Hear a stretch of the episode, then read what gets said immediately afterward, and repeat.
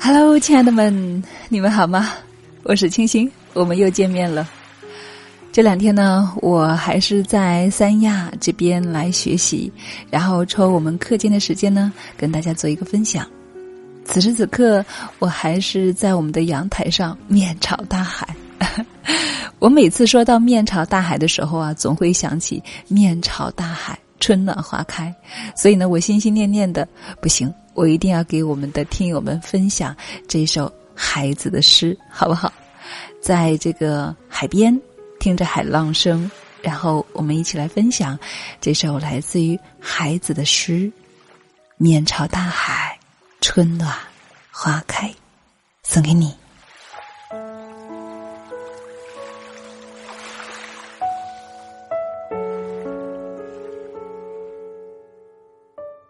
从明天起，做一个幸福的人，喂马，劈柴，周游世界。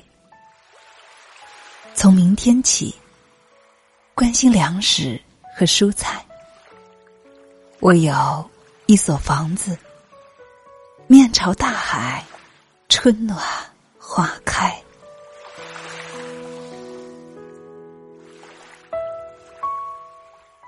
从明天起，和每一个亲人通信，告诉他们我的幸福。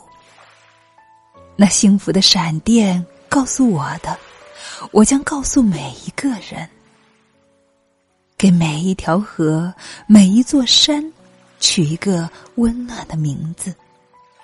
陌生人，我也为你祝福。愿你有一个灿烂的前程。愿你有情人终成眷属。愿你在尘世获得幸福。我只愿。面朝大海，春暖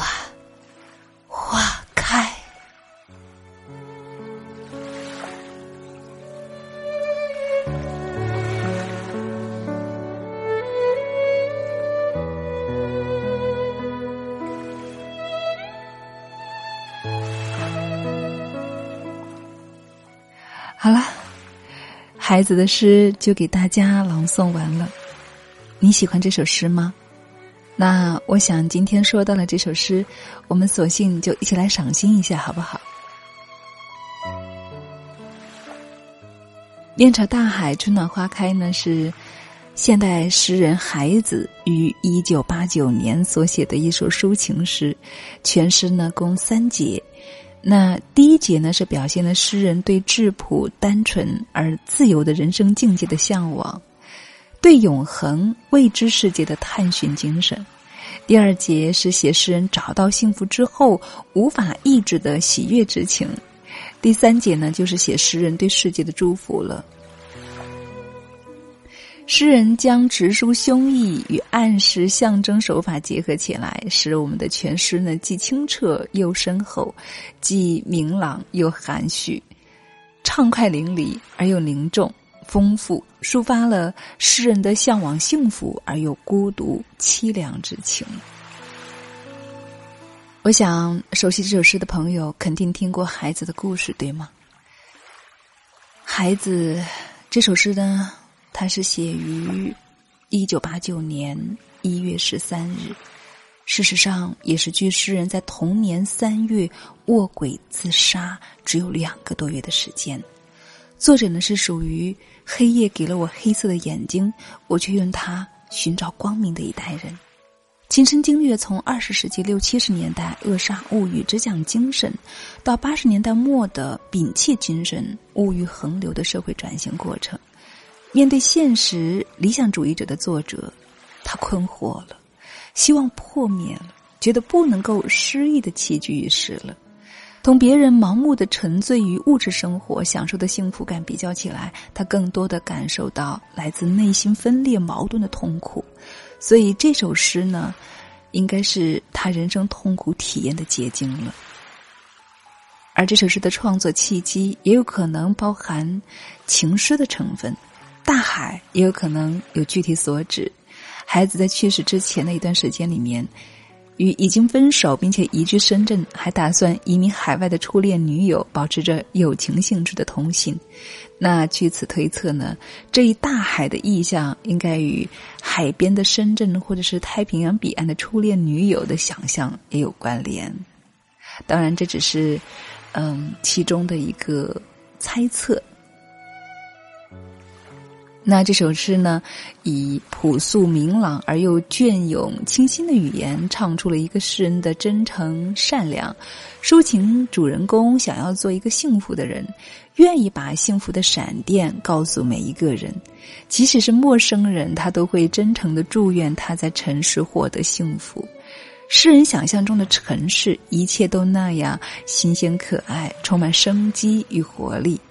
字里行间透出积极昂扬的情感，整首诗乍看是以淳朴欢快的方式发出对人的真诚祝愿。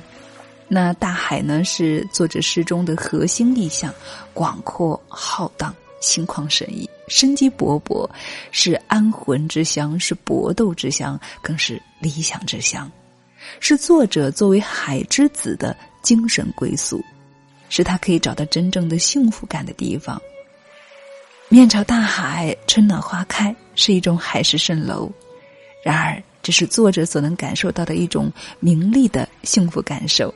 这个题目的意欲张力在于，它将人们现实中的思维定式扯得七零八碎，然后万花筒式的重组，用自己强烈的主导意念使它明丽起来。当然，花应该开在炎热的土地上，所以作者呢。且让他固执的，我只愿开在自己的幸福之海上，开在自己的理想的追求之中。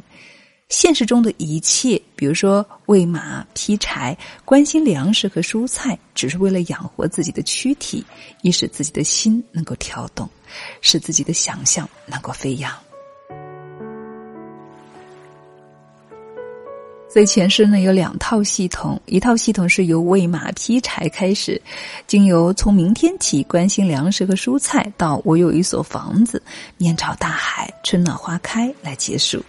作者通过自己的描述，将明天的幸福生活降低到俗世生活的最低线，点明了今天的生活太为世俗繁琐所羁绊了。主要讲营造幸福生活所做的物质层面的事情。全诗末尾一句“我只愿面朝大海，春暖花开”，是这套押韵系统的一次遥远的回响。人们说，这首《面朝大海，春暖花开》是孩子诗篇中最明朗、最温暖的一首。诗中有许多充满希望的字眼，但是在温暖的春天里面，隐藏着冬天的讯息，一种隐隐作痛的危险和悲凉。原来这一切都是从明天起。